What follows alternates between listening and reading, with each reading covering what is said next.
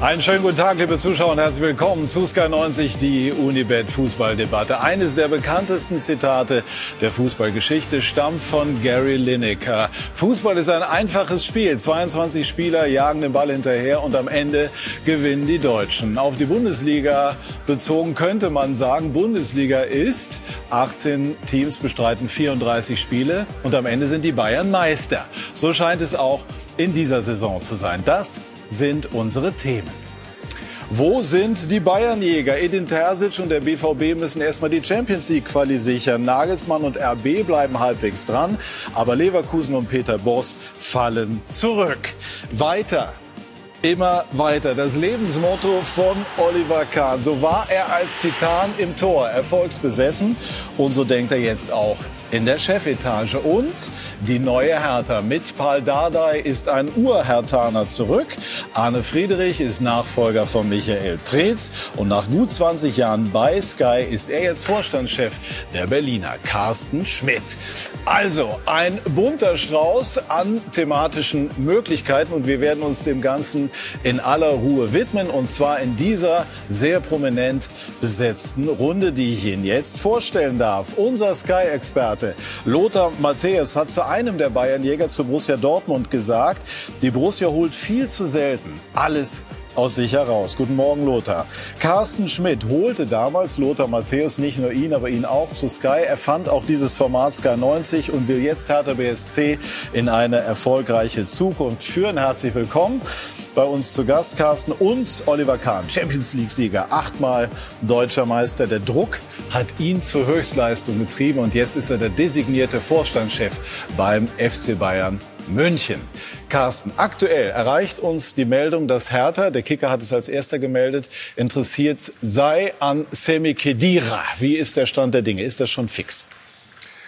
Ja, wir sind in Gesprächen mit Sami. Ich hatte auch ein langes Telefonat äh, vor kurzem mit ihm und äh, ich äh, halte ihn für einen großartigen Leader, einen äh, sehr erfolgreichen Fußballer, der große Vereine durchlaufen hat, viel Erfahrung da gesammelt hat, jetzt längere Zeit keine Wettkampfpraxis hatte, sodass noch viele Fragen zu klären sind. Aber wir beschäftigen uns mit ihm. Und das wird vermutlich auch klappen, weil ihr einfach auch diesem Kader Erfahrung noch zuführen wollt. Das Letztere ist eine der Beweggründe. Das Erste, was du gesagt hast, darüber kann man keine Prognosen abgeben. Wir mhm. sind äh, mit vielen Fragen noch konfrontiert, aber wir verstehen unser Zeitmanagement und wir wissen, wann Schluss sein muss, nämlich am Montag um 18 Uhr. Genau, beim Deadline Day werden wir natürlich darüber berichten. Lothar, würde das Sinn machen aus Sicht von Hertha BSC? Wenn der Gesundheitscheck äh, positiv verläuft, dann auf jeden Fall. Carsten hat es gerade gesagt, äh, sie haben eine sehr junge Mannschaft, gestern glaube ich die jüngste seit vielen, vielen Jahren auf dem Platz gestanden. Und natürlich, Ketira hat Erfahrung, hat auch die Leidenschaft, äh, will natürlich auch zeigen, den Italienern, wo er nicht mehr zum Zug gekommen ist, hey, ihr habt einen Fehler gemacht, er hat eine gute Mentalität auf dieser Position, hatte Einfluss auf die Mannschaft und war eigentlich ja schon in den vergangenen, vergangenen Jahren einer, der immer vorangegangen ist. Aber natürlich, natürlich, man muss ihn checken. Man weiß, dass er doch häufig jetzt mal verletzt war in den letzten Jahren und äh, die fehlende Spielpraxis äh, wird wahrscheinlich auch ein bisschen dauern, bis er wieder den Rhythmus findet. Aber wenn er einigermaßen an die Leistungen anknüpfen kann, die er gebracht hat, dann ist er ganz sicher eine Verstärkung für Hertha BSC. Wir wollen in diesen ersten Minuten darüber sprechen, warum es nicht wirklich einen echten Titelkampf im Moment zu geben scheint. Wir haben gefragt, Lothar, wo sind die Bayernjäger? Man könnte auch fragen, warum sind die Bayernjäger nicht so richtig und so wirklich auf der Jagd? Äh, weil sie einfach Schwierigkeiten haben. Aber das hängt auch mit der Situation zusammen. Äh, ja, die Spieler sind jetzt langsam auch ein bisschen müde im Kopf. Und wir haben die Bayern-DNA in den letzten Monaten eigentlich immer wieder mal so gelobt. Ja, die Bayern sind einfach hungrig, hungrig, hungrig. Die Dortmunder, die spielen mal schön und dann spielen sie mal wieder schlecht und dann lassen sie viele Punkte liegen. Leipzig hat auch so eine Situation, auch eine lange Saison gehabt, äh, 1920 mit dem Champions League Halbfinale. Äh, neu für sie, auch da sehr viele Spieler, die diesen Rhythmus noch nicht kannten und da hat Bayern eben einen gewissen Vorsprung und die sind stabiler, haben auch ihre Schwächenphasen gehabt, aber sie haben es überstanden und die anderen, wenn man jetzt zum Beispiel Leverkusen sieht, aus acht Spielen vier Punkte geholt. Bis vor Weihnachten, bis sie gegen Bayern in der 93. Minute verloren haben, waren sie top. Kein Spiel verloren gehabt und es hat dann einen Knack gegeben. Das merkt man, dass dann auch äh, einige ja, Leaders in der Mannschaft, bei Leverkusen oder bei Leipzig Feen, in schwierigen Momenten das Heft in die Hand zu nehmen? Hier sitzen äh, vier Männer in den besten Jahren. Ich bin 54, Oliver. Werden wir alle noch in unserem Leben einen anderen deutschen Meister als den FC Bayern München erleben? Ja, das wird man sehen. Das ist natürlich etwas, womit wir uns äh, nicht beschäftigen, auch äh, die Spieler nicht. Und ähm, wir haben einfach beim FC Bayern München, das darf man auch nicht vergessen, eine Generation auch um Manuel Neuer herum, um Thomas Müller herum, die scheinbar nie zufrieden ist, sondern die sich immer wieder auch selbst toppen möchte. Die Sind die noch verrückter als Sie? Äh, möglicherweise, ja, die ähm, immer auch noch eins draufsetzen wollen, den nächsten Titel holen wollen. Also das geht ganz bestimmt nicht von alleine und äh, achtmal deutscher Meister in Folge zu werden. Dafür braucht man natürlich schon eine ganz spezielle Mannschaft, man braucht eine ganz spezielle äh, Mentalität. Aber ich glaube, der Club hat auch äh, im letzten Jahrzehnt Stück für Stück seine eigene Identität weiterentwickelt, seine eigene, man spricht ja immer auch von Fußballphilosophie. Das heißt, wir wissen heute eben auch ganz genau, welche Spieler wir auf welchen äh, Positionen wollen und vor allem, welche Mentalität äh, diese Spieler auch, auch haben müssen. Und das ist nicht, nicht ganz so einfach. Gerade neue Spieler, die zu uns kommen, müssen das auch lernen. Auch ich, als ich ähm, vor 100 Jahren zum FC Bayern, zum FC Bayern gekommen bin. Auch ich musste erst äh, diese Mentalität in mich aufsaugen und sie, ja, äh, man kann sagen, erlernen. Ja, er hat sie aber sehr schnell gelernt und hat sehr viel beigetragen, dass er ein paar Mal deutscher Meister werden durfte. Wir hatten ja auch fünf, sechs Jahre zusammen und äh, ja, mit Olli ab und zu war nicht gut Kirschen essen, ja, da mit seinem Ehrgeiz natürlich. Er hat es natürlich auch gezeigt. Ehrgeizig waren wir ja auch, aber trotzdem, er hat es dann auch nach außen gezeigt, demonstriert und das war schon eine Stärke von Oliver Kahn, weil dadurch hat er sich ja auch unter Druck gesetzt, selbst unter Druck gesetzt, aber er hat den Druck stand, äh, standgehalten und hat natürlich dann Weltklasse-Leistungen gebracht. War er der ehrgeizigste von allen ehrgeizigen Pressing beim FC Bayern, die Sie erlebt haben? Äh, was er nach außen transportiert hat, auf jeden Fall. Ich weiß jetzt nicht, wie es teilweise dann innen aussieht, ist es ein bisschen Show, aber bei ihm war es keine Show. Bei ihm war es einfach so, dass er im Endeffekt auch im Training, ähnlich wie ich, nie verlieren konnte. Joshua ist noch, Joshua Kimmich ist noch ehrgeiziger, glaube ich. Ja? Woran machen den, Sie das fest? Wenn man, ja, wenn man den so beobachtet im Training und er hat ja auch ähm, was Interessantes gesagt, als äh, wir die Champions League gewonnen haben, jetzt äh, leider ja äh, ohne Zuschauer. Das erste, ja. was er gesagt hat, war, ja, und jetzt müssen wir die Champions League auch mit Zuschauer gewinnen. Ja, und das, das, sagt ja, das sagt ja schon einiges über, über diesen Charakter aus. Aber genau das sind eben die Spieler, die ein Club braucht. Ja, das ist äh, ein groß gedachter Ansatz und das fehlt gefühlt den anderen etwas, auch wenn sie natürlich zum Teil sehr, sehr gute Leistungen bringen. Aber würden Sie sich, Carsten, auch wünschen, dass die Konkurrenz da vielleicht noch ehrgeiziger ist, diesen letzten Schritt zu gehen und die Bayern in eine Saison, wo sie in der Hinserie nicht so dominant aufgetreten sind wie sonst, zu gewinnen? Gefährden? Also ich wünsche erstmal allen natürlich immer alles Gute bis auf die Spiele gegen uns. Und ich kann nicht äh, erkennen, dass die anderen sich nicht anstrengen und alles dafür tun. Aber zu Oliver Kahn nochmal, ja es geht ja auch um Momente, die dann Persönlichkeiten prägen und auch diesen Spirit der Bayern erlebbar machen. Ich erinnere mich dann das Spiel in Hamburg damals, wo Patrick Andersson in der letzten Minute der letzten Minute, ich glaube, Oliver wollte selber schießen, sagte mir Stefan Effenberg und er musste ihn weghalten. Ja, und dann die Eckfahne, ja, die Eckfahne und weitermachen, immer weitermachen. Ottmar Hitzfeld ins Ohr gebrüllt hat nach dem Abpfiff das sind die Momente, die prägen Generationen von Liedern. Und solche Momente sehe ich bei anderen Mannschaften natürlich zu wenig. Und die werden geprägt und das wird sich dann eben in der Club-DNA auch wiederfinden.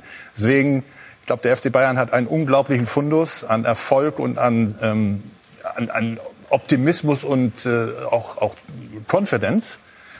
Da könnten die anderen, glaube ich, in den letzten Jahren nicht viel dazu reinliefern in ihre Gefühlswelt. Würde es den Bayern gut tun, Lothar, wenn äh, sie durch die Konkurrenz noch mehr unter Druck gesetzt würden? Würde sie das dann auch bezogen auf das internationale Level zu noch besseren Leistungen antreiben, wenn es überhaupt möglich ist?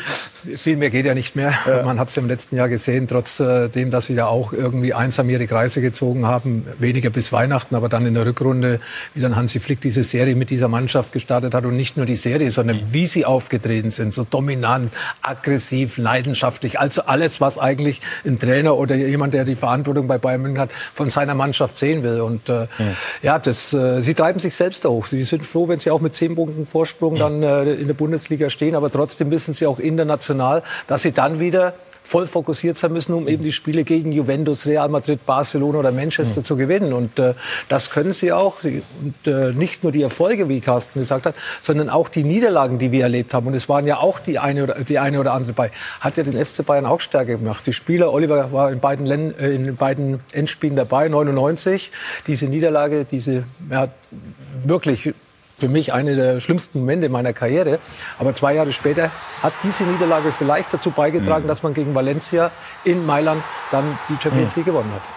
Eine Frage noch mal jetzt bezogen auf das Hier und Jetzt. Ähm, ist es den Bayern recht, dass es so läuft? Oder machen Sie sich auch manchmal Gedanken darüber, wie man den Wettbewerb Bundesliga oder wie man zu mehr Spannung wieder beitragen könnte?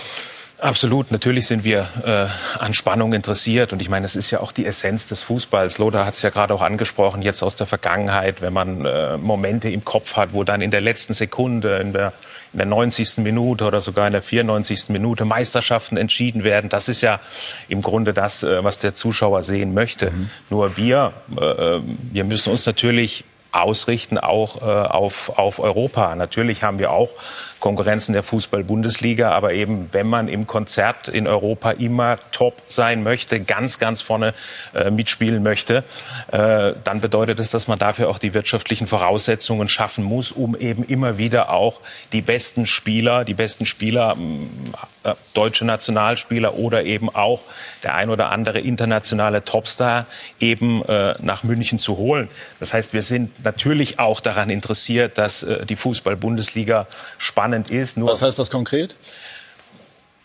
Modus ja, zum Beispiel? Ja, wir, wir, dürfen uns ja nicht immer nur beklagen. Oh, ist alles äh, so langweilig und die Bayern werden ja sowieso äh, wieder deutscher Meister. Vielleicht müsste man einfach dann eben auch mal über Dinge, über Dinge nachdenken. Über welche? Nehmen wir beispielsweise äh, 50 plus 1. Ja, nicht, dass ich jetzt äh, ein großer Verfechter der Abschaffung von 50 plus 1 bin. Nur, äh, Sie haben mich ja jetzt gefragt, äh, wie kann man eine Liga spannend machen oder müsste man mal über ein verändertes Format in der Fußball-Bundesliga äh, nachdenken. Ob das dann den Unterschied tatsächlich verändert, weiß ich auch nicht. Aber es gibt sicherlich Ansatzpunkte. Und wenn wir über dieses Thema reden, dann dürfen wir nicht immer sagen, oh, alles tabu, alles tabu. Da müssen wir uns eben auch mal wirklich fundiert über diese Möglichkeiten in der Zukunft auch, auch, auch unterhalten. Wir sehen das Phänomen ja nicht nur in der Fußball-Bundesliga. Wir sehen dieses Phänomen ja in Frankreich mit Paris Saint-Germain. Wir haben es jetzt in Italien gesehen. Ich glaube, acht oder neunmal ist Juventus Turin äh, Meister geworden. Es nützt nichts, es immer nur zu beklagen, sondern dann müssen wir eben auch mal Lösungen finden und Lösungen anstreben. Absolut richtig. Und ich finde, dass die Deutsche Fußballliga auch sich diesen Themen stellt. Ich hatte äh, das Vergnügen und die Ehre, in der DFL Taskforce jetzt mitwirken zu dürfen. Und ich kann äh, schon sagen, dass, äh, dass der, die Diskussionen dort wirklich sehr ernsthaft und sehr offen von verschiedensten Parteien, die am Fußball beteiligt sind, geführt wurden. Die Ergebnisse werden ja jetzt zeitnah vorgestellt. Und ich spüre schon, dass da der Geist ist, dass man sich mit auch äh, Veränderungen in die Zukunft bewegen möchte. Ich will jetzt gar nicht zum Thema 50 plus 1 oder zum Thema Wettbewerbsformat hier eine stille Zustimmung geben. Das ist es nicht gemeint. Aber der Fußball hat begriffen, dass er so, wie er heute erfolgreich ist und in der Vergangenheit war, sicherlich nicht ähm, unverändert in der ähm, Zukunft auf Erfolg setzen kann. Es müssen Reformen in manchen Bereichen her und äh, bin da sehr optimistisch, dass es dem Fußball auch gelingen wird, weil er bereit ist. Gut, also die Bayern sind im Moment sehr, sehr erfolgreich. Wir werden das Thema Bayern München nachher ausführlich besprechen. Jetzt auch äh, aber natürlich das Thema Hertha BSC. Wird es, Lothar, für die Berliner eine Saison, die ausschließlich vom Abstiegskampf bestimmt sein wird? Ja, von der Qualität dürfte die Mannschaft da hinten eigentlich gar nicht stehen. Aber da sieht man, dass eine Mannschaft sich auch erst finden muss. Und es war sehr viel Unruhe in den letzten Jahren bei Hertha BSC und auch bei anderen Vereinen in der Bundesliga. Und wo die Unruhe am größten ist, stimmen meistens dann auch die Ergebnisse nicht. Wir schauen in den Ruhrpott nach Dortmund, höhere Erwartungen, Schalke sowieso, auch Köln unzufrieden. Und da wird halt diskutiert. Auch viele, nicht nur Spieler, sondern vor allem auch Trainer immer wieder gewechselt. Wie soll sich ein Spieler, wenn jede drei Monate ein neuer Trainer kommt mit einem neuen System, mit neuen Ideen, spielen, wie sollen die Spieler irgendwo mal zur Einheit werden, ja? Und äh, das ist halt das Schwierige. Das war das Schwierige auch bei Hertha. Und ich glaube, dass man äh, auch schon gestern gemerkt hat, dass da wieder ein Schritt nach vorne ist, trotz dieser Niederlage. Man hat gut gespielt in Frankfurt, war aber im Endeffekt auch wieder mit leeren Händen dagestanden, weil sich die Mannschaft vielleicht in entscheidenden Momenten noch nicht so gefunden hat oder noch nicht so stabil ist wie eine Mannschaft, die einfach länger zusammenspielt. Und da reden wir nicht allein von Bayern München. Wir können da von Freiburg reden, wir können da von Union Berlin reden. Das sind Mannschaften, die in einer anderen Region spielen, aber trotzdem dieser Zusammenhalt auf dem Platz bringt ja dann auch den Erfolg. Und da muss Hertha BSC in den nächsten Wochen einiges tun. Ja, und die haben schwere Spiele, spielen nächsten Freitagabend gegen Bayern München. Ja. Und äh, da muss Hertha BSC arbeiten. Aber das konnte man eigentlich nicht erwarten. Trainer, Trainer, Trainer, neu, neu, neu, neues System, neues Konzept, neue Ansprache und viele neue Spieler. Und das jetzt so zusammenzubringen, ist natürlich die Hauptaufgabe der Verantwortlichen.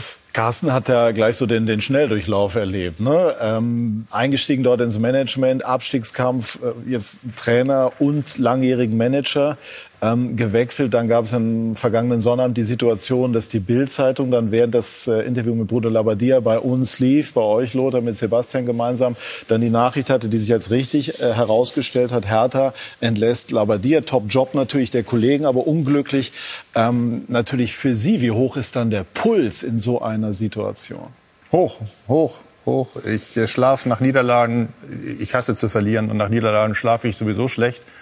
Und wenn dann solche Rahmenbedingungen dann auch herrschen äh, und wir wirklich auch Spiele in letzter Zeit verloren haben, die von den Ergebnissen unerklärlich sind auch in der Deutlichkeit. Wir, wir waren in Frankfurt gestern unglaublich nah am 2-2, beziehungsweise in Führung gegangen, haben das Spiel bei einer sehr starken Mannschaft wirklich äh, offen gehalten. Ja, das ist ein Erfolg. Wir haben gegen Bremen und gegen Hoffenheim elf Meter verschossen. Wir haben äh, die ersten Torschüsse, die auf unser Tor kamen, waren drin, teilweise abgefälscht.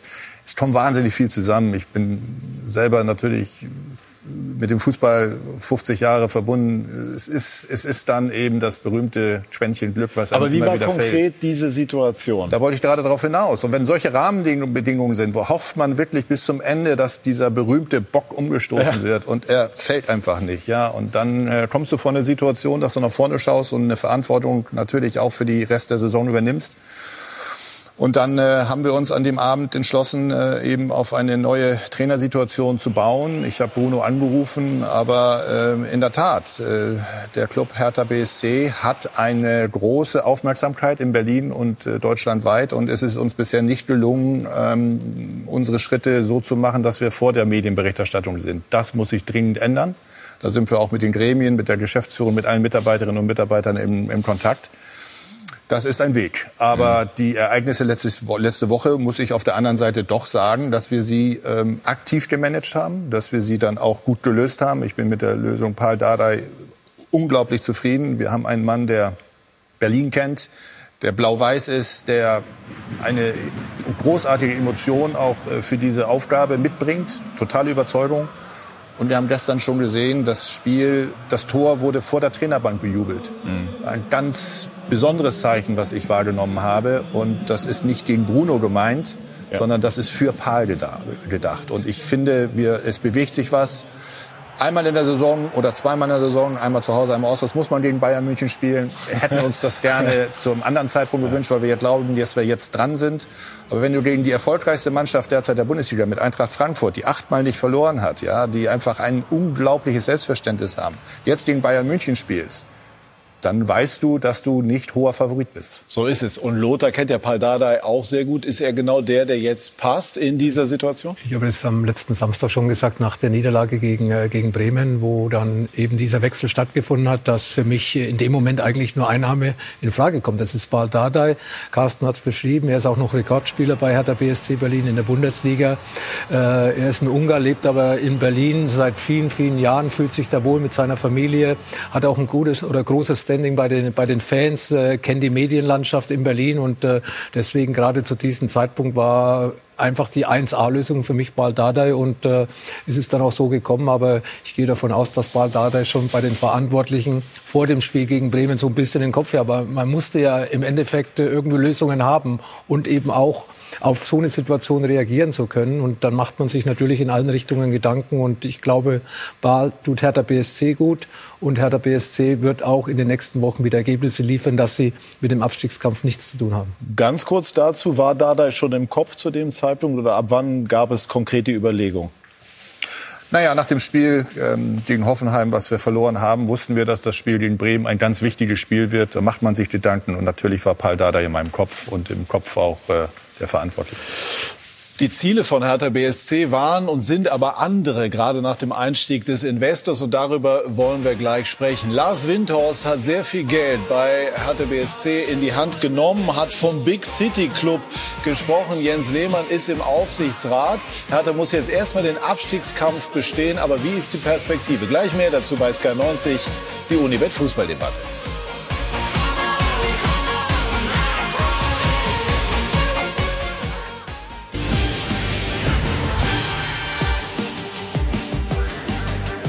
Wir sind zurück bei SK90, die Unibet Fußballdebatte mit Olli K., mit Lothar Matthäus und mit Carsten Schmidt. Wir sprechen weiter über Hertha BSC. Jürgen Müller über große Pläne des schlafenden Riesen. Berlin Anfang 2021. Die Hertha muss sich einmal mehr neu erfinden. Die Voraussetzungen sind gut. Sie haben mit Lars Windhorst immer noch einen Investor und sehr viel Geld. Sie haben mit Carsten Schmidt einen neuen Boss, der schon ordentlich aufräumt. Der erfolglose Labadia musste gehen. Vor allem aber auch der bisherige starke Mann, Michael Breetz. Dessen Aufgabenbereich übernimmt zunächst Arne Friedrich. Sie haben einen neuen Trainer, der kompromisslos zupackt. Bei Dadais Debüt gestern gab es sechs Wechsel in der Startelf. Derweil stellen Schmidt und Präsident Gegenbauer die Hertha neu auf. Auch Berater Jens Lehmann wirkt mit. Es weht ein frischer Wind. Wen sie als neuen Sportvorstand installieren, ist noch offen.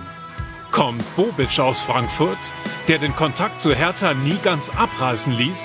Oder Rangnick, der zuletzt immer mit viel Struktur und Kompromisslosigkeit vieles bewirkte?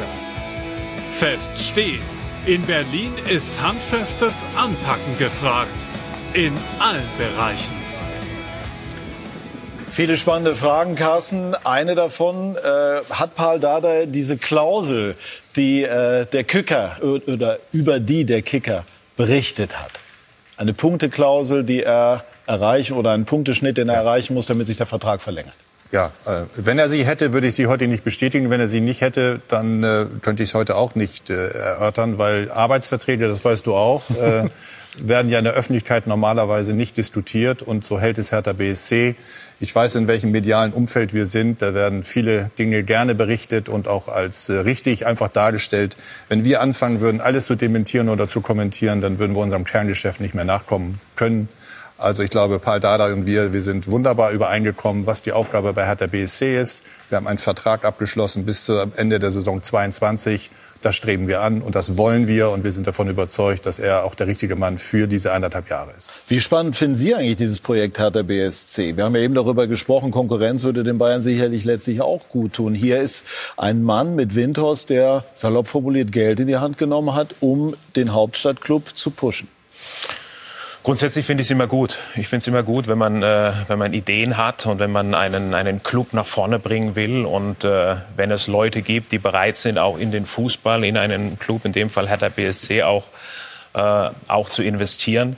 Natürlich ist das immer auch ein bisschen ähm, etwas, was man auch über Jahre lernen muss, aufbauen muss. Es gibt ja äh, auch gerade im deutschen Fußball noch keine Kultur im Sinne von, dass man weiß, wie integriert man denn jetzt genau Investoren, wie kann man das so machen, dass es letztlich dann auch äh, für einen Club zum Vorteil wird. Ich glaube, das ist auch eine Lernphase, in die sich äh, ein Club da reinbegibt. Aber große Ziele zu haben und die auch zu formulieren, da war ich noch nie ein Feind von. er hat vollkommen recht. Ist der Investor besorgt jetzt im Moment aufgrund der Entwicklung? Ja, ich glaube, wir sind alle besorgt. Also ich äh, schlafe auch schlecht äh, nach diesen Niederlagenserien und wir sind alle uns der Situation sehr bewusst. Und ich glaube, dass äh, Lars Windhorst, mit dem wir wirklich ein, ein sehr gutes Verhältnis äh, pflegen, ein aktives Verhältnis, aber ein sehr sortiertes Verhältnis. Ich äh, spreche regelmäßig mit ihm und äh, wir, wir, wir können wirklich auch profitieren von seinem Team. Er hat mit Mark Kosica als Berater, mit Jens Lehmann als äh, Aufsichtsrat Kompetenz an seiner Seite.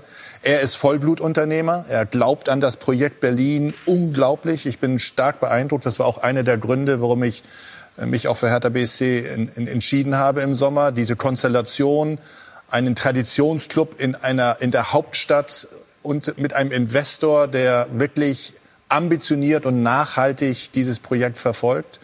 Und natürlich ist man äh, von ganz anderen Voraussetzungen, mit anderen Voraussetzungen in die Saison gestartet. Oliver hat vollkommen recht. Es ist eine Kultur, die im traditionsbehafteten Fußball mit einem Investor wie Lars Windhorst mit seinen Zielen erst einmal auch zueinander finden muss. Das ist die berühmte Governance. Wo mhm. sind die Kommunikationsstränge? Wer entscheidet was, wo ist möglicherweise ein Austausch nötig, wo nicht. Und Hertha war ein Ausbildungs- und Weiterbildungsverein unter Michael Preetz, übrigens sehr erfolgreich. Jetzt ist es ein Attackenclub. Ja, wir wollen nach Europa und wir sagen es auch laut. Zweimal wurde seit 2013 Europa erreicht. Das waren mit den Mitteln von Hertha BSC großartige Erfolge. Jetzt haben wir einen anderen Anspruch. Und da ist ein Club natürlich auch in einer internen Neuorientierung. Das alles ist ein Prozess. Welche Rolle spielt Jens Lehmann? Eine sehr gute. Ich kenne Jens seit 2002, seit der Fußball-Weltmeisterschaft. Da durfte ich noch für das Vorgängerunternehmen hier tätig sein. Wir hatten jahrelang sehr guten Kontakt. Er hat sehr ähm, klare Sichtweisen auf den Fußball. Die sind äh, herausfordernd teilweise. Aber er ist natürlich, wer so lange auf dem Niveau Fußball spielt, hat alles gesehen. Und er ist mindestens so ehrgeizig wie Oliver Kahn.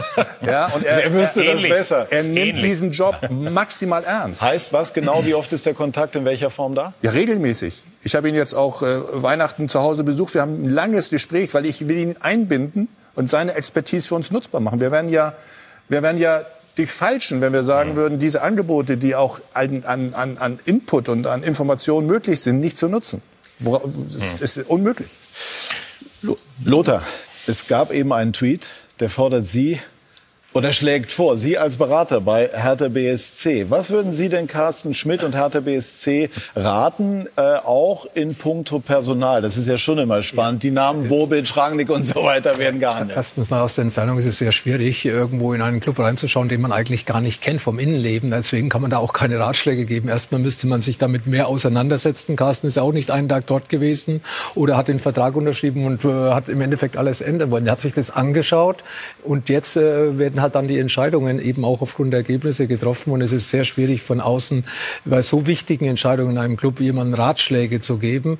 Aber natürlich, äh, Geduld ist schon wichtig, aber es darf halt nicht zu lang dauern. Und Carsten hat es ja gesagt, sie sind in einer Findungsphase. Es ist neu für den Verein.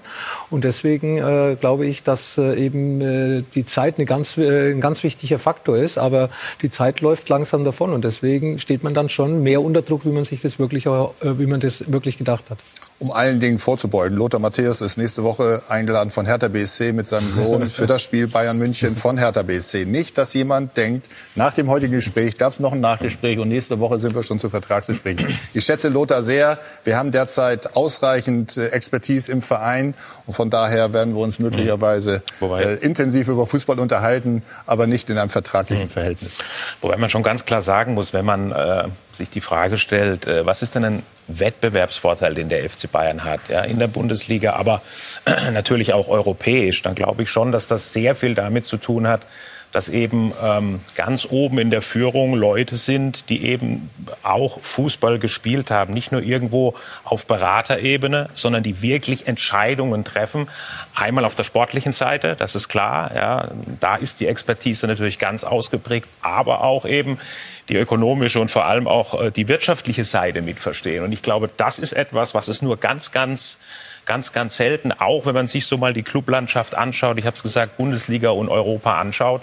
Und diese Kontinuität in der Führung und diese sehr, sehr gute Mischung aus Leuten, die eben aus dem Sport kommen und Leute, auch ganz wichtig natürlich, die dann äh, aus anderen Bereichen kommen. Ich glaube, das ist ein ganz, ganz sensibler Bereich in einem, in einem Fußballclub, den es gilt, perfekt aufzustellen. Man hat gestern äh, Bilder von Ihnen gesehen beim Spiel in Frankfurt mit Freddy Bobic. Wäre er ein Kopf, den Sie sich für Hertha BSC als Kopf sozusagen dieses Projekts auch nach außen vorstellen könnten? Freddy und ich kennen uns viele Jahre. Ich, äh, ich schätze ihn sehr.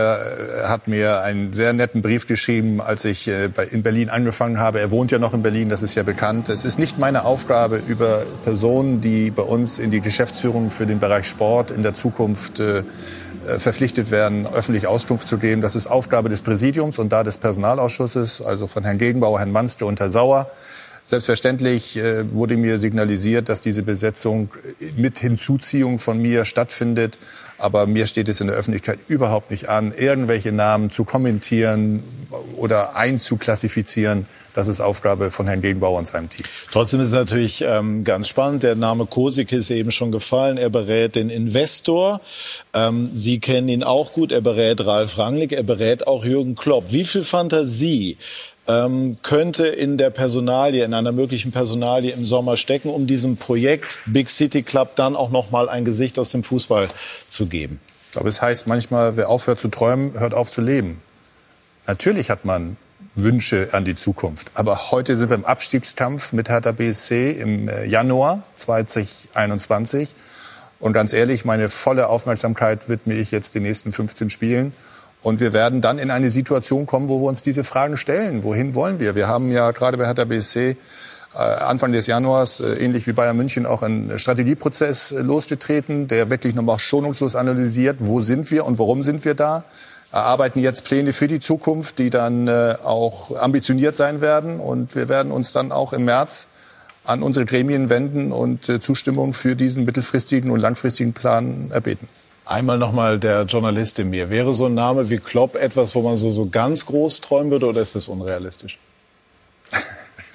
Ich weiß nicht, ob das unrealistisch ist, aber wenn, wenn ich einen, wenn ich träumen dürfte, dann äh, ist natürlich Jürgen Klopp eine, eine faszinierende Persönlichkeit. Ich glaube, damit beschäftigt sich ja nur jeder in der Welt, äh, darüber mal zu träumen. Also warum sollte Hertha BSC das ausschließen? Aber nochmal, damit das nicht in den falschen äh, Kontext kommt. Wir träumen jetzt von nichts. Wir müssen härter arbeiten als je zuvor, um uns in eine ja. Situation zu bringen, dass unsere Träume überhaupt realistisch mal eines Tages in der NFL kommen. Unser Experte Lothar Matthäus schafft es härter in der Klasse zu bleiben und dann Schritt für Schritt äh, Richtung Europa sich zu entwickeln? Ja, die Qualität im Kader ist so groß, dass sie eigentlich mit den Mannschaften, mit denen sie jetzt eigentlich in einem Namen genannt werden oder in der gleichen Bubble sitzen da hinten, äh, sind sie auf jeden Fall die, stärksten, haben aber im Endeffekt nicht die Punkte, die man im Endeffekt, wo man sich ein bisschen äh, sicherer fühlen kann. Also sie müssen was tun und ich sage ja, die nächsten Wochen, die haben es in sich für die Hertha. Äh, nicht nur Bayern, sondern kommen danach auch wieder und die und der Kopf spielt ja irgendwann mal eine Sache, ja. Der Glaube an sich selbst. Wenn du Niederlagenserie hast, wenn du auch gut spielst und keine Punkte holst, ja, und die anderen stehen vielleicht auch, oder nicht vielleicht, die stehen weniger unter Druck. Bielefeld hat nicht den Druck, den Hertha hat, aber trotz alledem, äh, es ist, äh, es ist kein Chaos ausgebrochen in Hertha, auch nicht nach dieser Serie. Und ich vertraue den Verantwortlichen, sportlich vor allem Bal Dardai, weil ich kenne ihn und ich weiß, wie er, wie er arbeitet, äh, wie, wie er mit Herzblut dabei ist. Und deswegen wird Hertha, ja, rechtzeitig mit dem Abstieg nichts mehr zu tun haben. Sie müssen nicht bis zum letzten Spieltag zittern. Bevor wir über die Bayern sprechen, ein Wort noch, Carsten, über, den, äh, über die Aktualität hinaus. Wie nehmen Sie Hertha BSC als Club äh, auch mit, mit einer, sagen wir mal, gesellschaftlichen Kraft wahr? Ich bin sehr stolz, da arbeiten zu dürfen, muss ich wirklich sagen. Also was ich jetzt schon erlebt habe in den ersten 60 Tagen äh, an Faninitiativen, die über das letzte Jahr äh, durchgeführt wurden, ähm, zum Beispiel eine Initiative für die Hertha Kneipen, ja, also die Eckkneipen in Berlin, die jetzt von Corona natürlich sehr gebeutelt sind, ja. Äh, dieses äh, Projekt, äh, wo man sich virtuell in Zooms dann äh, trifft und das äh, Geld, was man für Getränke eigentlich verköstigt, spendet, das ist großartig. Wir haben es ja auch auf die, auf die, auf die, auf die Trikotbrust genommen oder ähm, spendet Becher, rettet äh, Leben von den Harlequins, wo viel Geld für die Krebshilfe zusammenkommt oder 1892 Liter Wasser für Obdachlose. ich bin stolz, in so einem Verein arbeiten zu dürfen, wo eine Fanbasis ist und wo eine Mitgliedschaft ist, die sich viel mehr engagieren, als sich nur über die Tabelle und das letzte Spiel zu ärgern oder zu freuen. Und äh, das ist für mich auch Fußball. Wenn das weiter wächst, dann hat der Fußball auch was geleistet, ohne jetzt nur äh, ergebnisorientiert zu arbeiten. Klingt sehr gut. Und ähm, weniger gut klang ehrlich gesagt das, was wir und sah auch nicht aus, was wir von äh, Ihr Mittelfeldspieler Tolisso gesehen haben, der sich hat tätowieren lassen. Gestern haben wir in, im Rahmen unserer Rundumberichterstattung zum Spiel Bayern gegen Hoffenheim auch von Hassan Salihamidzic gehört, dass die Bayern Tolisso ähm, bestrafen werden, belegen werden mit einer Geldstrafe. Können Sie die Höhe benennen? Ja, ich glaube, das macht jetzt keinen Sinn, über, über äh, die Höhe der Geldstrafe zu reden. Ich glaube, bisher haben wir das äh, oder hat die Mannschaft das ganz, ganz hervorragend hin, äh, hinbekommen, auch das Hygienekonzept umzusetzen. Ähm, ja, dass Coco jetzt da, dass das mehr als unglücklich war, ich glaube, das weiß er selber. Und eben die Geldstrafe, die wir jetzt ausgesprochen haben, ich glaube, auch das versteht er, weil wir natürlich gerade in diesem Geschäft, in dem wir ja permanent äh, gezeigt werden, permanent Berichterstattung. Äh, wir haben natürlich eine große, große Vorbildfunktion nach außen und ist klar, wenn wir der dann eben mal nicht äh, gerecht werden, dann sieht man es jetzt eben, ich habe es gesagt, wie bei Coco Tolisso, dann hat es gleich massive Auswirkungen. Aber ich denke, äh, mit dieser Geldstrafe sollte dieses Thema dann auch erledigt sein. Sind Sie mal salopp formuliert einfach vom Glauben abgefallen oder nach hinten übergekippt in einer Zeit, in der in den Management-Etagen der Bundesliga alle alles dafür tun, dass der Spielbetrieb aufrechterhalten werden kann und dann solche Sachen dazwischen kommen? Ja, klar. Äh, das war jetzt etwas, ähm, ich glaube aber, das war jetzt das erste Mal bei Bayern München, dass, das, äh, dass so etwas äh, vorgekommen ist. Ähm, klar, da versucht man Verständnis zu finden und findet es nur sehr, sehr schwer. Gerade, Sie haben es angesprochen, in der Situation, äh, in der wir uns befinden. Aber ich kann nur noch mal wiederholen. Ich glaube, ähm, die Mannschaft, und wir haben bis heute ja auch sehr, sehr wenig Fälle gehabt, auch Infizierte gehabt in der Mannschaft. Und ich war ähm, ja auch das ein oder andere Mal dabei, ob das jetzt mal im Trainingslager war oder bei dem ein oder anderen Spiel. Diese äh, Hygienemaßnahmen, die da, äh, die wir von der DFL bekommen und die wir auch äh, einhalten, die sind schon äh, sehr, sehr extrem. Bisher ist es uns sehr gut gelungen. Hier war es jetzt mal eine Ausnahme. Aber ich denke, ähm, er wird sich jetzt seine Gedanken machen und dann geht es auch weiter. Lothar Matthäus, auch zu Ihrer Zeit sind Dinge passiert, die, die einfach äh, auch mal passieren. Aber hier muss man natürlich schon sagen, dass, das ist sehr unglücklich. Gefährden solche Vorfälle das Große und Ganze? Natürlich äh, sollte man aber auch aus solchen Fällen lernen. Auch die anderen, nicht nur Dolisso, sondern auch die anderen. Weil es sind junge Leute und ab und zu schaltet eben hier oben, wie bei uns früher auch mal was aus, was wir im Nachhinein auch sagen, hey, das hätte man ja auch nicht machen sollen oder hätte ja auch nicht sein sollen. Und so wird es bei, äh, bei diesen jungen Spielern auch gewesen sein. Ja, der, der Druck ist da, aber natürlich sind sie Vorbilder, sie stehen in der Öffentlichkeit und äh, das Dümmste ist ja, dass er es selbst wahrscheinlich noch äh, gepostet hat. Das ist ja das, was ich am meisten, wenn er schon einen Fehler macht, dann macht er noch einen Fehler mhm. obendrauf und postet es noch. Vielleicht wäre es ja gar nicht aufgefallen, wenn er es nicht gepostet hätte. Ich glaube, der Tätowierer hat es gepostet. Ja, also okay, also so, dann, aber gut. Das soll keine Rolle spielen. Ne? Ja. Nee, genau. Also wie gesagt, der, der, der, das Ding, dass er das gemacht ja. hat, das ist äh, schlimm. Es ist rausgekommen und er wird dafür bestraft. Und ich bin der Meinung, gerade die Bundesliga macht es generell sehr gut, äh, wie sie mit Corona umgehen. Und äh, deswegen, wir können ja auch stolz sein, dass wir auch als erste Jahr angefangen haben in Deutschland mit der Bundesliga. Die ganze Welt hat auf uns geguckt.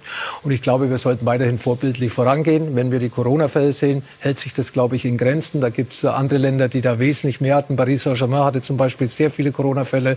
Und deswegen glaube ich hier, dass wir auch in dem mit einigen wenigen Ausnahmen auch da ein Vorbild sind über die Grenzen hinaus. Er hat sich entschuldigt per Tweet und äh, das hat er sicherlich eingesehen. Ich hatte den Eindruck, dass beim FC Bayern alle Verantwortlichen, in dem Fall Hassan Salihamidzic vorneweg, ihm sehr deutlich gemacht haben, dass das so nicht geht. Tolisso gilt sonst als reflektierter Typ. Also er wird das ähm, sicherlich eingesehen haben. Gleich sprechen wir ausführlich über den FC Bayern und unter anderem über das ganz spannende Verhältnis zwischen Hansi Flick und Hassan Salihamidzic. Hassan Salihamidzic hat das Verhältnis gestern als normal bezeichnet. Das klingt nicht wirklich romantisch. Was steckt dahinter? Gleich mehr dazu bei SK90, die Unibet Fußballdebatte.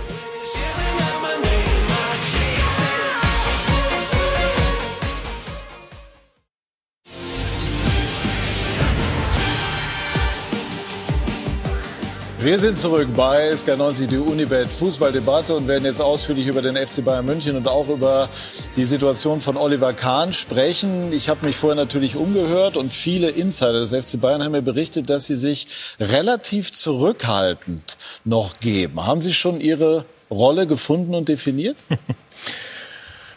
Das ist ja immer die Frage, wie definiert man das relativ zurückhaltend? Also, dass sich natürlich die Dinge verändert haben zu meiner aktiven Zeit. Ich glaube, das ist. Ich glaube, das ist immer irgendwo könnte, dann die Messlatte. Das könnte dann ja. auch ein Kompliment sein. Ja, ja. Und äh, ja, natürlich habe ich meine Rolle schon schon längst gefunden. Ich glaube, ich bin ja letztes Jahr im Januar gekommen und äh, hab dann, man hat ja dann so vom berühmten Onboarding gesprochen, nur so ein Onboarding-Prozess, der geht dann, äh, sollte eigentlich dann äh, nach ein, zwei Monaten auch erledigt sein. Dann kam Corona.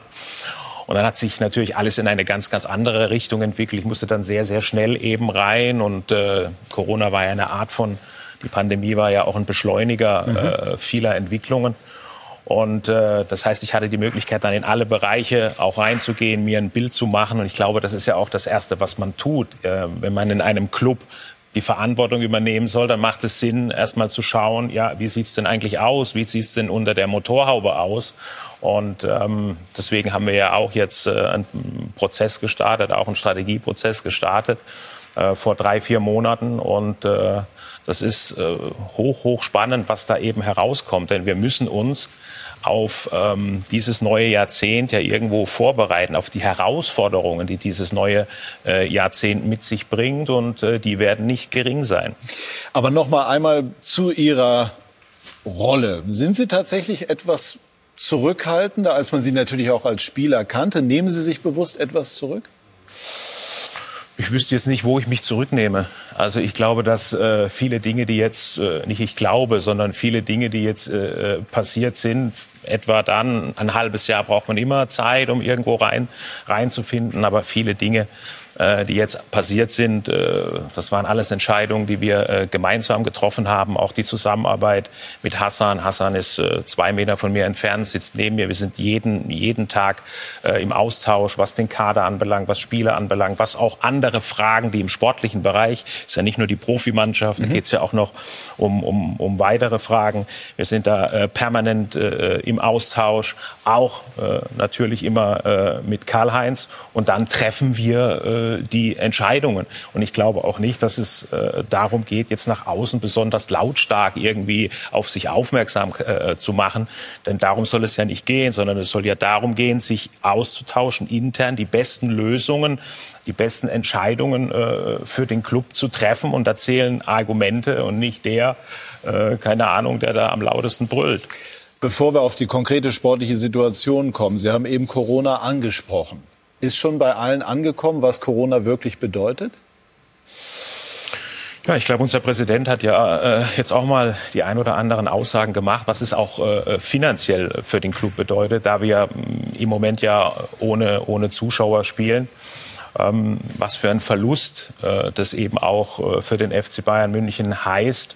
Aber auch, äh, wenn wir ein bisschen in die Zukunft blicken, ist es ja nicht so, dass wir ja, weiteres Wachstum irgendwo im Moment in der Fußballbranche sehen. Wir haben jetzt äh, einen neuen TV-Vertrag ja abgeschlossen. Das bedeutet auch äh, für den FC Bayern äh, weniger Einnahmen, auch was die Champions League in Zukunft im, im äh, in den nächsten drei Jahren betrifft. Auch da äh, wird alles ein bisschen weniger. Das heißt, die ganze Fußballbranche wird jetzt erstmal, man spricht ja dann von einer Konsolidierungsphase. Das heißt, alles wird äh, äh ein bisschen nach unten gehen. Wir wissen nicht, äh, wann, die, wann die Zuschauer wieder zurückkommen. Das heißt, wir müssen uns schon vergegenwärtigen, dass äh, ja, die fetten Zeiten jetzt äh, so langsam vorbei sind, zumindest äh, die nächsten Jahre, und wir schon ganz genau überlegen müssen, was wir eben jetzt tun. Eine Situation, die dann davon auch betroffen ist, ist die Frage zum Beispiel nach einem neuen Innenverteidiger. Das ist jetzt im Moment so bei, bei den sportlichen Themen das Griffigste. Und deswegen hat sich Jürgen Müller auch damit beschäftigt. Bayern und die Großbaustelle Innenverteidigung. Im Moment gesetzt Boateng und Alaba. Der Österreicher hat sein Angebot verstreichen lassen, ist im Sommer höchstwahrscheinlich weg. Ein Deal mit Real steht vor dem Abschluss wo er rund 11 Millionen netto verdienen soll. Neben Boateng wird im Herbst 33. Sein Vertrag läuft aus. Eine Verlängerung eher unwahrscheinlich. Also sind Alternativen gefragt. Die Abwehrzentrale muss und soll aufgerüstet werden. Leipzigs Upamecano haben die Münchner fest im Visier.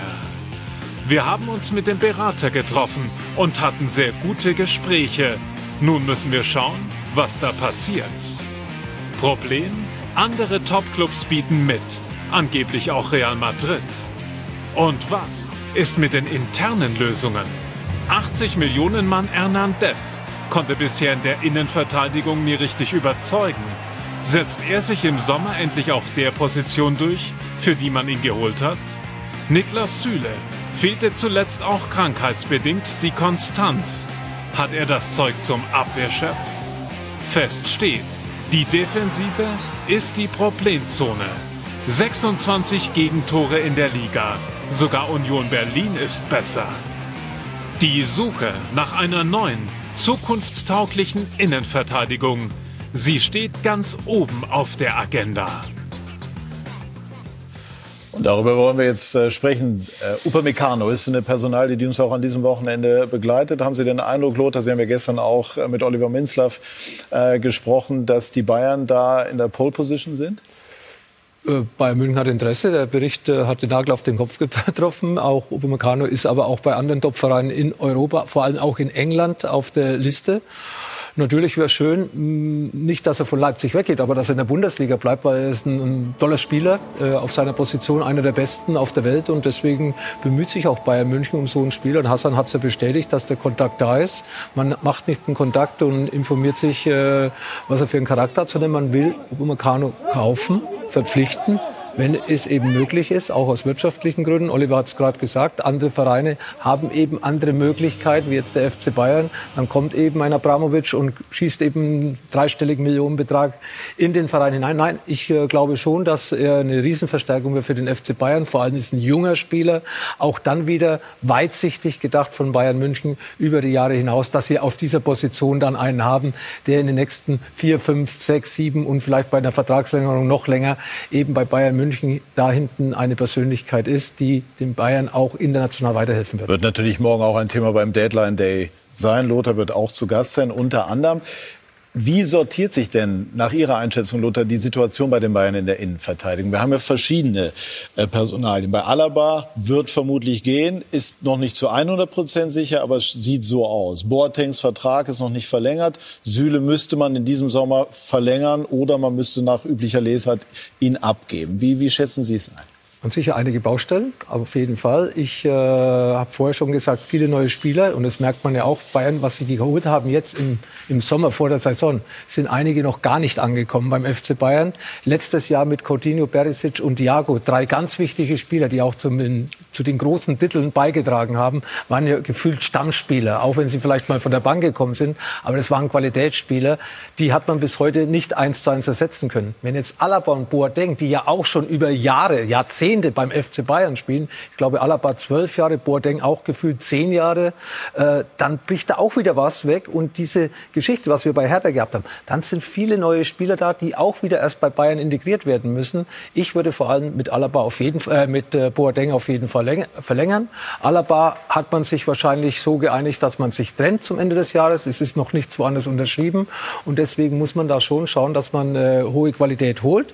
Aber sie müssen auch, was Oliver vorher schon gesagt hat, auch charakterlich und diese DNA versprühen, die zu Bayern München passt. Und Upamecano ist da einer, der sehr ehrgeizig ist, der sehr dominant ist, der im Endeffekt auch den Erfolg hundertprozentig will. Das merkt man an seiner Spielweise. Und deswegen würde ich sagen, Upamecano wäre eine große Verstärkung für den FC Bayern.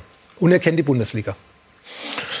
Ich mache mir, was die Defensive anbelangt, natürlich kann man immer sagen, viele Gegentore, weiß Lothar ja auch. Äh, äh früher ist das auch ab und zu mal bei uns passiert. ist das so? Ähm, ja, aber das ist ja nicht immer nur, äh, das kann man ja nicht ja. immer nur an den Innenverteidigern jetzt oder, oder, oder an den Außenspielern festmachen, sondern das hat ja auch viel, viel äh, weitreichendere Ursachen.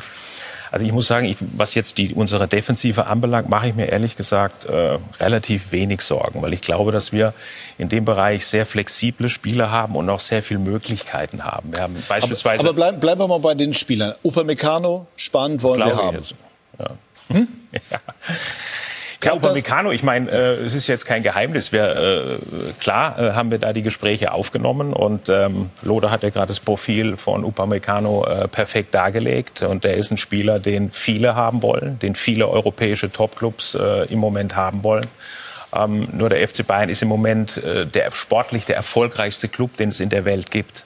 Dementsprechend attraktiv sind wir natürlich jetzt gerade für solche Spieler, dass sie sich dann äh, letztendlich auch für uns entscheiden. Welche Signale gibt der Spieler bzw. seine Berater? Ist Bayern die Nummer eins in seinen Überlegungen? Ja, ich habe ja gerade gesagt, Bayern ist für viele Spieler äh, im Moment äh, die Nummer eins. Ich glaube, was wir äh, sportlich für eine Perspektive haben mit den Spielern, die wir im Moment in der Mannschaft haben, ich glaube, das sehen ja äh, andere Spieler auch, dass wir da in der Champions League immer ganz vorne mit dabei sein werden in Zukunft und natürlich auch wollen. Auch das realisieren, äh, realisieren die Spieler und deswegen bin ich da sehr optimistisch. Lothar regt an, den Vertrag mit Boateng zu verlängern. Würden Sie diesem Rat folgen? Ja, ich habe es ja vor kurzem schon mal gesagt. Ich glaube, wenn man äh, Jerome, äh, wenn man schaut, was er äh, für Leistungen gebracht hat, auch in der Vergangenheit, äh, was er ähm, für den FC Bayern geleistet hat, ich glaube, äh, ihm haben wir sehr, sehr viel äh, zu verdanken und es versteht sich von selbst, dass wir mit ihm äh, jetzt zeitnah auch Gespräche führen und dann werden wir eine ganz saubere Lösung finden. Heißt? Ja, Gespräche führt man ja, um, um äh, dann herauszufinden, was will denn der andere auch und um eben zu einer Lösung zu kommen. Lothar lacht. Ja, ja, ne, es ist richtig. Gespräche wird man sehen, auch was schon umdenkt. Ja, ja, Verträge kann man unterschreiben, da stimmen vielleicht dann die Zahlen nicht, die Laufzeit nicht und so weiter. Vielleicht hat Jerome ganz andere Ideen. Er ist ja auch jemand, der auch an seine Zukunft denkt. Aber sportlich glaube ich schon, dass gerade wenn Alaba geht, auch vom Gesicht, von, äh, von der Persönlichkeit in der Mannschaft, von, äh, von äh, das Dasein in der Kabine. Vom Standing, ne? Ja, das Standing. Es ist einfach, äh, Absolut, Jerome hat ein hohes Standing im, im, Club und bringt jetzt auch wieder die Leistungen, die man vom Verein, von Fanseite, auch wir als Journalisten erwarten von ihm. Wir haben ihn auch kritisiert, da hat er keine gute Phase gehabt. Aber was er in den letzten eineinhalb Jahren abliefert, speziell wieder unter Hansi Flick, das Selbstvertrauen bekommen hat, also für mich als Verantwortlicher des FC Bayern würde nichts im Wege stehen mit Jerome nicht nur ein Gespräch Absolut, zu führen, sondern auch eine Unterschrift drüber zu setzen. Aber lass mich vielleicht noch mal kurz ausführen, jetzt auch äh, zu den Defensivbereichen, zur Innenverteidigung. Natürlich Jerome, ah klar, natürlich ist das ein Leader und es ist auch, auch ein Führungsspieler. Trotzdem haben wir äh, im Defensivbereich, ich habe es vorhin angedeutet, viele Möglichkeiten. Wir können hinten mit Luca Hernandez spielen, der sowohl links spielen kann als auch in der Innenverteidigung. Wir haben Tanguy Kouassi, mhm. für mich eins der größten Talente, was es in Europa auf dieser, äh, auf dieser Position mhm. gibt. Der wäre ja, den wir ja von Paris Ralf Rangnick hat ihn immer ganz, ganz äh, ja, hoch wir haben, äh, gelobt. Äh, was auch Flexibilität anbelangt. Wir haben auch Pavard, der diese Position in der, äh, in der Innenverteidigung spielen kann. Wir haben äh, Niklas Süle, der äh, deutscher Nationalspieler ist. Ja, es ist richtig, wir verlieren äh, David äh, Alaba. Wird das definitiv so sein? Ja, er hat, äh, wir haben ihm ja vor längerer Zeit ein Angebot gemacht. Er hat dieses Angebot äh, nicht angenommen. Und äh, ich verstehe auch, dass ein Spieler wie, wie David, der ja sehr, sehr lang für den FC Bayern München gespielt hat, dass der irgendwann mal ja, auch eine neue Herausforderung, eine neue Herausforderung sucht. Auch bei ihm wissen wir, was wir ihm äh, zu verdanken haben äh, in der Vergangenheit. Aber da müssen wir uns natürlich Gedanken, schon Gedanken machen, und das tun wir ja gerade, wer denn dann äh, adäquat sein könnte, um eben David äh, dann auch zu ersetzen. Würden Sie gerne Hernandez in dieser Rolle sehen? Das ist ja fast ein Politikum. Der ist für 80 Millionen geholt worden und jetzt hat der Trainer vor kurzem gesagt, links als Backup mit seiner Dynamik steht er uns ganz gut zu Gesicht. Das ist eigentlich nicht das, was man mit einem 80 Millionen Einkauf verbindet. Würden Sie sich wünschen, dass der Trainer ihn dann dauerhaft, wenn Alaba gehen würde, als Innenverteidiger, als linker Innenverteidiger aufstellt? Also ich kann mir da gar nichts wünschen, sondern letztendlich ist es äh, äh, natürlich die Entscheidung, absolut die Entscheidung des Trainers, wo er äh, die Spieler aufstellt. Nur Lukas hat ja sowohl links schon gespielt als auch äh, in der Innenverteidigung. Und wenn man ihn sieht, wenn man ihn im Training sieht, wie er sich reinhaut. Er ist von seinem ganzen Habitus her als Spieler. Er ist ein Leader und ich, er hat viel Potenzial. Er hat noch viel Potenzial, äh, sich zu entwickeln. Und du brauchst doch heute im Fußball solche flexiblen Spieler, die du in der Innenverteidigung einsetzen kannst, die du aber auch in dem Fall auf der linken Seite einsetzen kannst. Wir sehen doch alle, wie schnell sind Spieler verletzt. Du musst als Trainer vari variabel sein, viele Möglichkeiten haben. Und deshalb habe ich vorhin gesagt, ich mache mir über die äh, Defensive in der Zukunft keine großen Sorgen. Stichwort Alaba. Glauben Sie, wenn der zu Real ginge, dass er dort als Innenverteidiger vorgesehen ist? Vielleicht für Ramos oder gibt es andere Pläne? Für Ramos sowieso nicht. Äh, neben Ramos äh, ja, geht er ein bisschen unter. Bei Bayern München ist er ja so der Chef in der Abwehr. Und ich weiß ja auch, dass er schon seit längerer Zeit äh, oder schon immer mit äh, einer Mittelfeldposition liebäugelt. Und ich glaube auch, dass Real Madrid, wenn man gerade gehört, auch in dem Betrieb Upamecano, Real Madrid ist interessiert an ihn. Also ich könnte mir vorstellen, dass Real Madrid eigentlich mit Alaba im defensiven Mittelfeld äh, so ein bisschen plant für die Zukunft, wenn er nach Madrid gehen sollte. Barcelona wird immer noch mal so gehandelt ja, als Alternative. Ne? Dann dürfte aber die Gehaltsvorstellungen, die er hat, äh, die würden sich da nicht erfüllen bei diesem Schuldenberg, den Barcelona hat. Also wenn schon, dann Real Madrid. Wenn man das so hört, ne, das sind wirklich Luxusprobleme. Ne? Bayern München äh, als absoluter Branchenführer, sieben Punkte Vorsprung im Moment in der, in der Bundesliga. Und ähm, kann man sich von der perspektivischen Planung, die die Bayern betreiben, als Club wie Hertha BSC etwas ja, abgucken?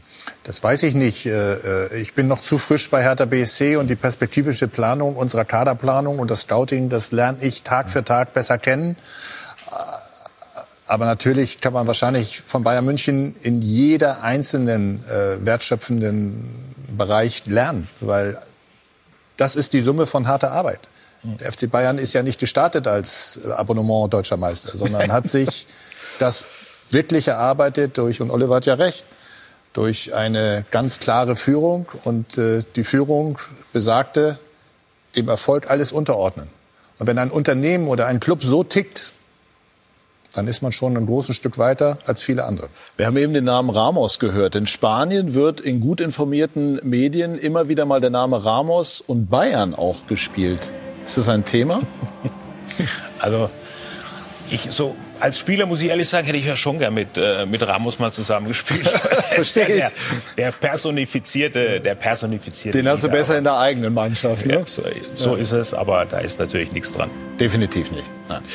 Ähm, wir haben eben das Verhältnis äh, zwischen Hansi Flick und Hasan Salihamidzic ähm, beleuchtet. Auch da habe ich mich natürlich ein bisschen schlau gemacht und es wird schon gesagt, also so dieses, diese Beschreibung des Verhältnisses normal, da ist schon was dran. Äh, sehen Sie da auf Dauer ja, eine Spannung, ein Konfliktpotenzial zwischen diesen beiden. Auf der einen Seite ein Trainer, der einen möglichst starken Kader haben möchte und auf der anderen Seite ein Sportdirektor, der aus den gegebenen Möglichkeiten, auch Corona-bedingt, versucht, das Optimum rauszuholen.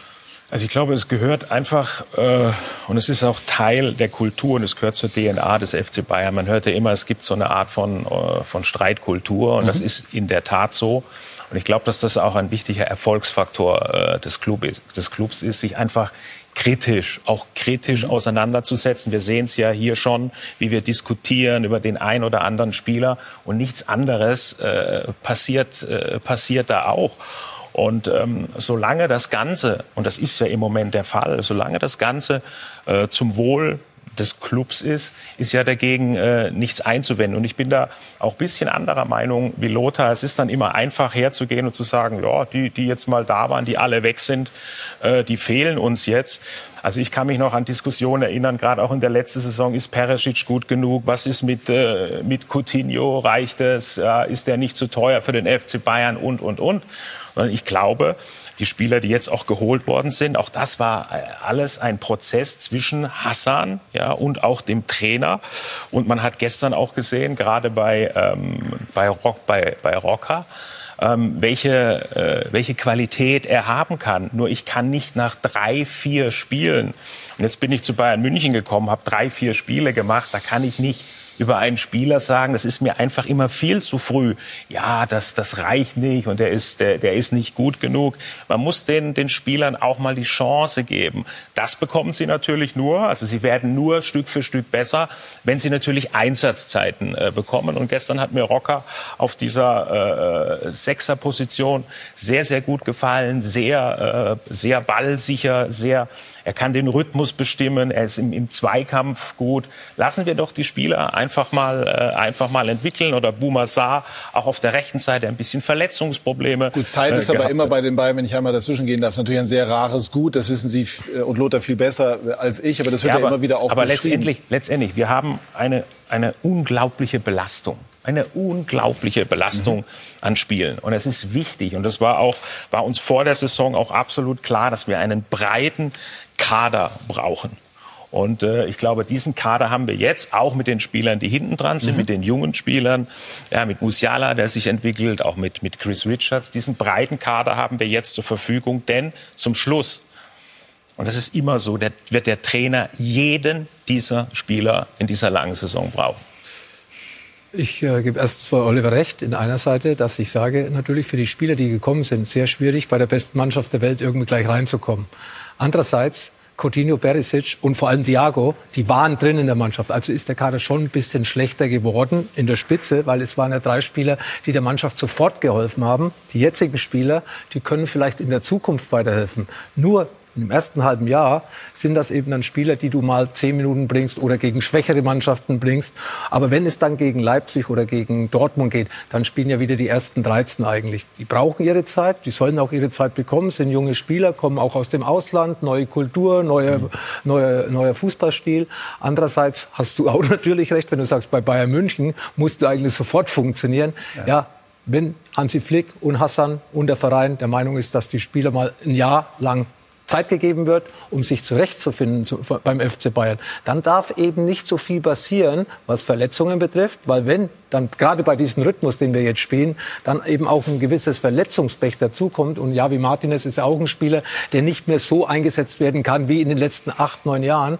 Dann fehlt mir das eine oder andere oder der ein oder andere Spieler, der mhm. dann eben da oben, wo er Bayern nach wie vor hin will, mhm. auch da Bayern helfen kann, diese Titel auch, zu verteidigen. Auch das äh, da gehe ich äh, absolut mit. Nur man muss natürlich auch dann immer die finanzielle Seite sehen.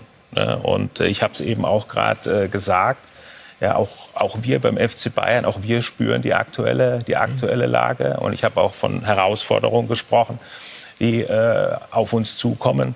Das heißt, wir können äh, jetzt nicht hergehen und auf, auf jeder Position äh, den, den Messi kaufen. Ja, das ist, das ist so. Aber sieht der Trainer, sieht der Trainer das, das? Das ist so, das ist so eben, eben nicht möglich. Das heißt, äh, es gibt auch immer äh, äh, natürlich finanzielle Gründe, warum man in einem Kader bestimmte Dinge eben auch macht. Ich würde aber gerne einmal noch mal auf das Verhältnis auch zum Trainer zurückkommen. Oliver beschreibt es, was ich verstehen kann, als gesunde Streitkultur. Nehmen Sie das auch so wahr oder geht es an dem einen oder anderen Punkt darüber hinaus? Wir haben auch früher gestritten und waren erfolgreich. Ja, auch der Uli Hoeneß und der Karl-Heinz Rummenigge waren nicht immer einer Meinung.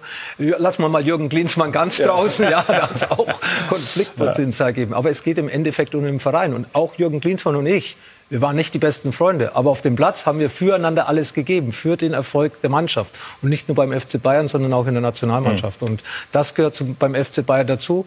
Solange dass man das intern regelt und nicht zu viel nach außen kommt, finde ich das, wie Oliver gesagt hat, auch für die Erfolge her sehr wichtig. Ich habe ein Zitat von Herbert Heiner heute in einem Interview in der Bild am Sonntag, wurde angesprochen auf Hansi Flick und hat er auch relativ nüchtern gesagt, er hat einen Vertrag bis 2023. Wir schätzen seine Arbeit, sind ihm dankbar. Wir werden noch äh, weitere Titel äh, mit ihm holen. Er wird uns zu weiteren Titeln führen. Haben Sie ein bisschen Sorge, dass der DFB äh, ein, ein Auge auf Hansi Flick geworfen hat?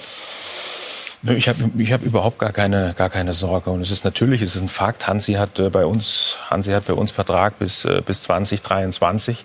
Und ähm, ich habe überhaupt nicht das Gefühl, mhm. und ich spreche mit Hansi auch äh, sehr, sehr viel, ich habe nicht das Gefühl, dass da ihm im Moment jetzt äh, irgendwas groß gegen den, gegen den Strich geht. Ich meine, äh, ich habe es vorhin gesagt, äh, mehr kann man doch auch als Trainer gar nicht haben. Ich meine, er, er trainiert bei dem äh, sportlich erfolgreichsten Club. Der FC Bayern hat fünf Titel gewonnen, kann jetzt in Katar demnächst mhm. den, den, sechsten Titel gewinnen. Ja. Hat einen exzellenten Kader zur Verfügung, der eine unglaublich Perspektive hat. Also ich glaube, mehr kann man doch, mehr, mehr kann man doch nicht haben. Äh, man stellt sich das immer ziemlich spannend vor. Ähm, ich weiß auch äh, einiges damals über Höhen, das Rummenige Beckenbauer und so weiter. Das war immer sehr, sehr nett, das auch mal off-Record zu hören. Müssen Sie denn jetzt manchmal so im Alltag zwischen Sport, also zwischen Sportvorstand Salihamidzic und Flick vermitteln, so wie das Rummenige bis hierher oft gemacht hat, wie man so hört? Es, es, gibt, es gibt nichts zu vermitteln im Moment, sondern äh, was ich immer wieder in regelmäßigen Abständen tue, ist natürlich führe ich Gespräche. Ich führe Gespräche mit Hansi, ich führe jeden Tag natürlich Gespräche äh, auch mit Hassan. Und ich glaube, hier sind wir ja ähm, an einem sehr, sehr interessanten Punkt. Meine Aufgabe in Zukunft ja, ist ja nicht jetzt äh, äh permanent, natürlich ist das das Kerngeschäft eines Fußballvereins, ist der, ist der sportliche Bereich, mich jetzt permanent zum sportlichen Bereich zu äußern. Dann dafür haben wir Hassan, dafür haben wir den Sportvorstand, der, wie wir ja jetzt sehen, auch in der, in der Vergangenheit exzellente, exzellente Arbeit dort, dort macht, sondern meine Aufgabe geht ja weit äh, auch über diesen Bereich hinaus. Das heißt, ich muss natürlich den sportlichen Bereich sehen, aber ich muss ja auch einen Blick auf das große Ganze in Zukunft haben, auf wirtschaftliche Aspekte, auf die äh, äh Entwicklung in den unterschiedlichsten Bereichen. Wo entwickelt sich die Internationalisierung hin, was bedeutet in Zukunft die Marke, welche äh, gesellschaftlichen Fragestellungen tun sich mhm. auch für den Club, Stichwort Nachhaltigkeit in Zukunft aus. Alles das sind Fragestellungen, mit denen ich mich mit denen ich mich äh, äh, beschäftigen muss. Abschließend sportlich, ich habe eben die Info bekommen, Richards soll ausgeliehen werden zur TSG Hoffenheim. Können Sie das äh, bestätigen? Hier sind wir jetzt genau beim Punkt. Ne? Äh, das kann Hassan Ihnen perfekt bestätigen. Und Sie jetzt noch nicht. okay, gut, dann lassen wir das jetzt einfach mal so stehen. Ich dachte, dass Sie das möglicherweise mitbekommen hätten. Und Sie haben aber eben den Bogen. Ja, ich habe schon jetzt, mitbekommen. Ja, ja, ja. ja also wie, wie ist es denn jetzt bei Richards? Das sind mal so, so Bogen, die wir jetzt hier schlagen. Das hat ne? ein CEO. Ja, genau. Ja, okay. ähm, gesellschaftliche Verantwortung, sehr gutes Stichwort. Abschließend zu dieser Runde. Also das, was wir hier mit Herzblut diskutieren, ist spannend, ist sehr, sehr interessant. Aber der Sport greift doch noch höher, also andere Themen ab, bildet sie ab, integriert zum Beispiel Carsten Special Olympics. Ja. Ich war ja auch mal äh, dort, habe erlebt, ähm, wie dort gehandicapte Menschen unglaubliche sportliche Leistungen erbringen und sie selber sind dort im Präsidium. Mhm. Was ist, was ist dort das Ziel? Oder was ist, was treibt Sie da an? Ja, für eine bessere Gesellschaft zu sorgen. Also ähm, das sind Menschen mit anderen Fähigkeiten und ich durfte selber damals in meiner Funktion hier noch bei diesem Arbeitgeber äh, als Volontär äh, teilhaben, als die nationalen Spiele in Deutschland in München waren. Und das war ein sehr einschneidendes Erlebnis für mich, ja, ähm, da zu helfen, äh, Menschen ähm, bei wirklich Spitzenleistungen, die sie da erbringen, äh, Unterstützung zu gewähren. Und ich hatte im Sommer die Anfrage und äh, das Präsidium ist in Berlin und äh, als dann sich die Pläne mit Berlin realisieren ließen, habe ich zugesagt und wir haben die Weltspiele 2023 wo? In Berlin. Mhm. Und äh, wir, wir haben große Pläne. Wir wollen das äh, wirklich zu einem äh, Fest der Begegnung machen und auch in Deutschland und in der Welt sehr gute Gastgeber sein und äh, diese Menschen auch wirklich unterstützen bei ihrer Sportausübung. Ganz schwere Zeiten. In den Präsidiumssitzungen, in denen ich zurzeit teilhabe, auch da die, der Trainingsbetrieb eingestellt. Mhm. Gewichtszunahme, all die Themen, die dort dann in diesen ja. Umfeldern sind, Unterstützung. Also, wenn wir über Corona in der Bundesliga reden, ist das wichtig. Aber der Ab Gesamteffekt in der deutschen Bevölkerung, Absolut. überall in der Welt, es gibt wahnsinnig viele Verlierer. Wir ja, müssen wenn man die Kinder Augen hat, offen halten, dass klar. wir die Gesellschaft im, als Ganzes, auch der Fußball, die gesamte Gesellschaft im Auge hat. Wir alle, nur jeder, der Kinder hat, weiß auch, was das im Moment bedeutet, äh, dass man nicht in den Sportverein kann und so ja. weiter. Das, das sind enorme Fragestellungen, die jetzt hier den Rahmen sprengen, aber die sehr, sehr wichtig sind. Und ich weiß noch, ich war damals einen Tag da. Das hat ja. mich danach lange, ja, auch, auch inspiriert und, und das war wunderbar. Ich lade dich ein, ja, ich komme sehr, sehr, mitzumachen. Wir suchen äh, Freiwillige für 2023. Ich komme sehr, sehr gerne das, war, das war ein schöner Tag und ich wiederhole das sehr, sehr gerne. Sehr Ganz kurz, äh, auch Oliver, Sie sind auch vielfältig karitativ engagiert, auch mit Safe ähm, Hub beispielsweise. Was steckt da in aller Kurzform, äh, aber wichtig dahinter? Ja, ich habe das relativ schnell äh, ja auch angefangen am Ende, am Ende meiner Karriere, ähm, weil man eben merkt, dass gerade wenn man in diesem Fußballgeschäft äh, agiert und das Glück hatte, wie ich, jetzt zwei Jahrzehnte Fußballprofi mhm. zu sein. Ich glaube, äh, da steht man absolut auf der Sonnenseite. Und es gibt viele, viele äh, junge Menschen, die nicht äh, auf der Sonnenseite des Lebens stehen. Und Safe Hub bedeutet, das haben wir ja in Südafrika an, äh, angefangen, in den, mhm. Äh, in den Townships in Südafrika, ähm, wo wir diese Safe Hubs gebaut haben. Das heißt, wir haben einen Sportplatz errichtet, wir haben ein Bildungszentrum gebaut und wir haben die Systeme, in dem Fall die Coaching-Systeme eingerichtet Geschichte, weil wir versuchen dann die jungen Leute eben über die Kraft, die der Fußball hat, erstmal zum Fußball zu bringen, um sie dann Stück für Stück äh, zu entwickeln. Und wenn man dann beispielsweise sieht, dass es uns gelingt, äh, an, an einem jungen Menschen aus so einem, einem Township, dem ein Stipendium beispielsweise an einer Universität zu besorgen und ihm damit, und darum geht es uns mhm. ja, Perspektiven zu schaffen, für junge Menschen Perspektiven zu schaffen, dann ist es etwas, etwas Großartiges, was einem jeden Tag immer wieder auch sehr, sehr viel Energie gibt. Das ist gelebte Nachhaltigkeit und das zeigt, welche Kraft der Fußball hat. Wir wollen gleich noch mal über das Tagesgeschäft sprechen. Äh, da ist nämlich äh, in der Premier League etwas sehr Spannendes äh, passiert. Thomas Tuchel hat dort angeheuert, vorher Paris Saint-Germain und jetzt bei Chelsea. Darüber wollen wir gleich sprechen, unter anderem bei SK90, die Unibet Fußballdebatte.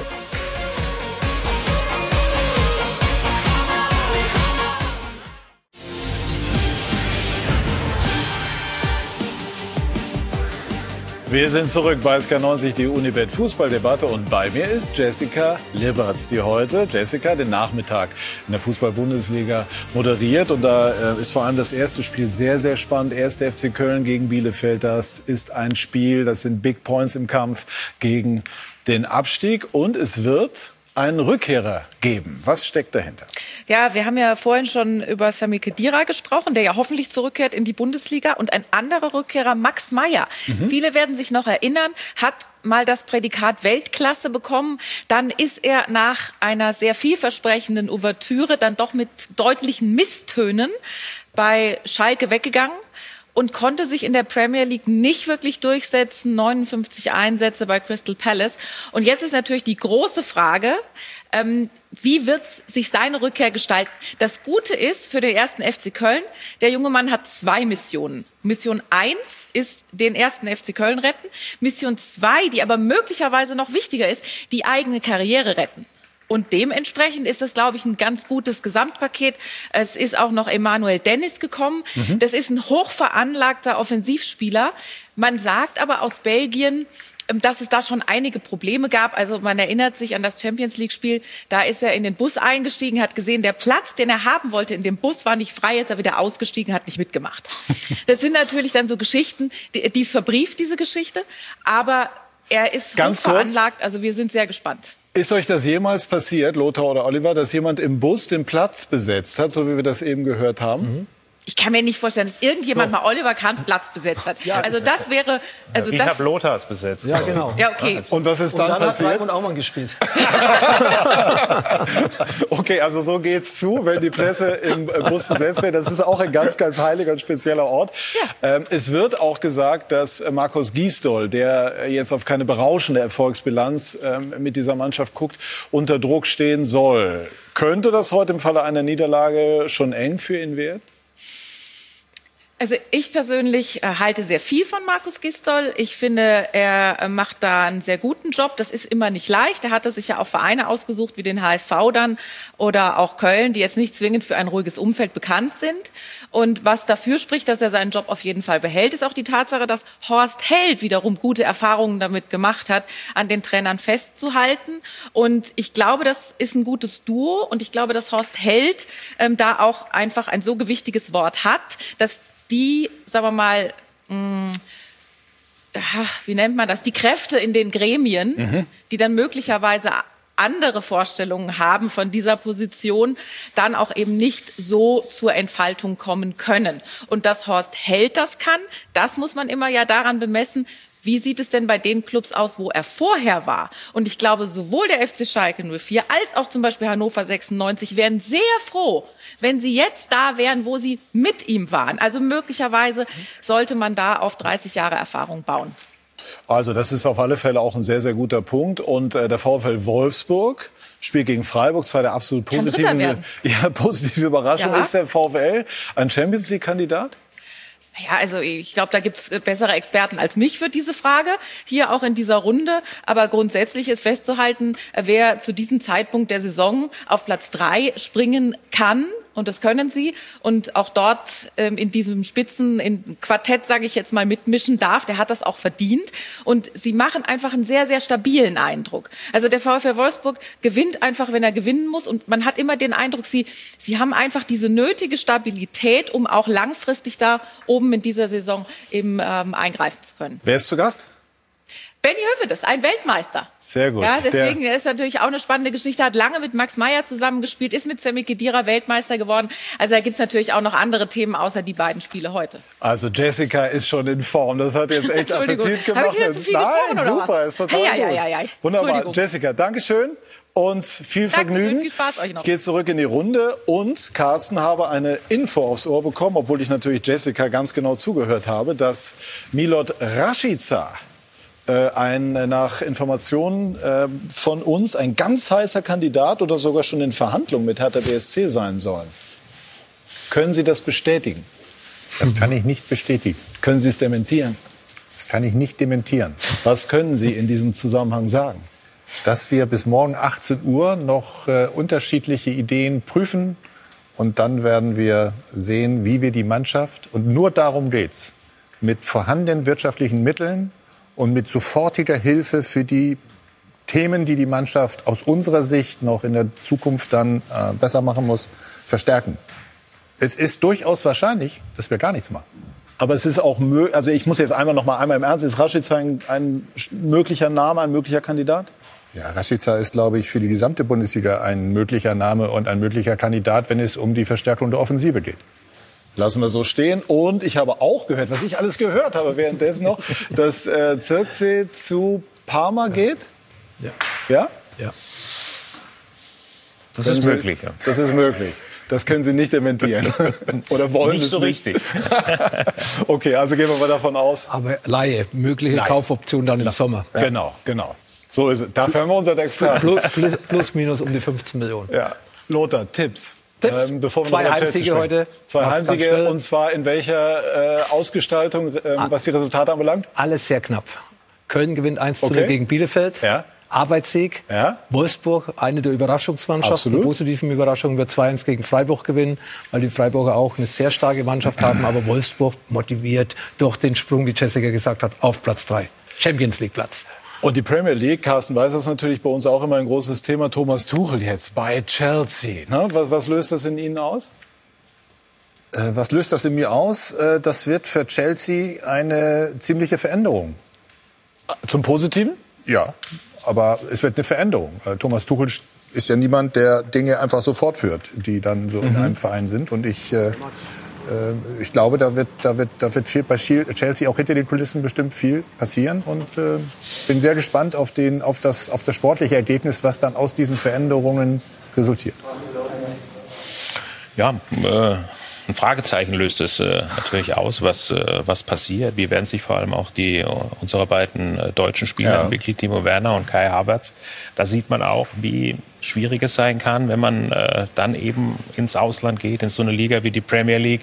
Aber ich denke, es sind wichtige Erfahrungen, die die jetzt gerade macht. Fühlen Sie sich eigentlich bestätigt, Werner nicht geholt zu haben, wenn man sieht, welche Schwierigkeiten er in England jetzt zumindest in der ersten Saison hat?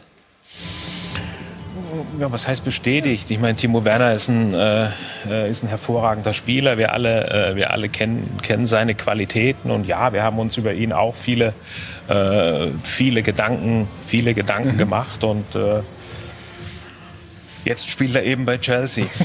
Das kann man weder bestätigen noch dementieren. Es ist einfach so.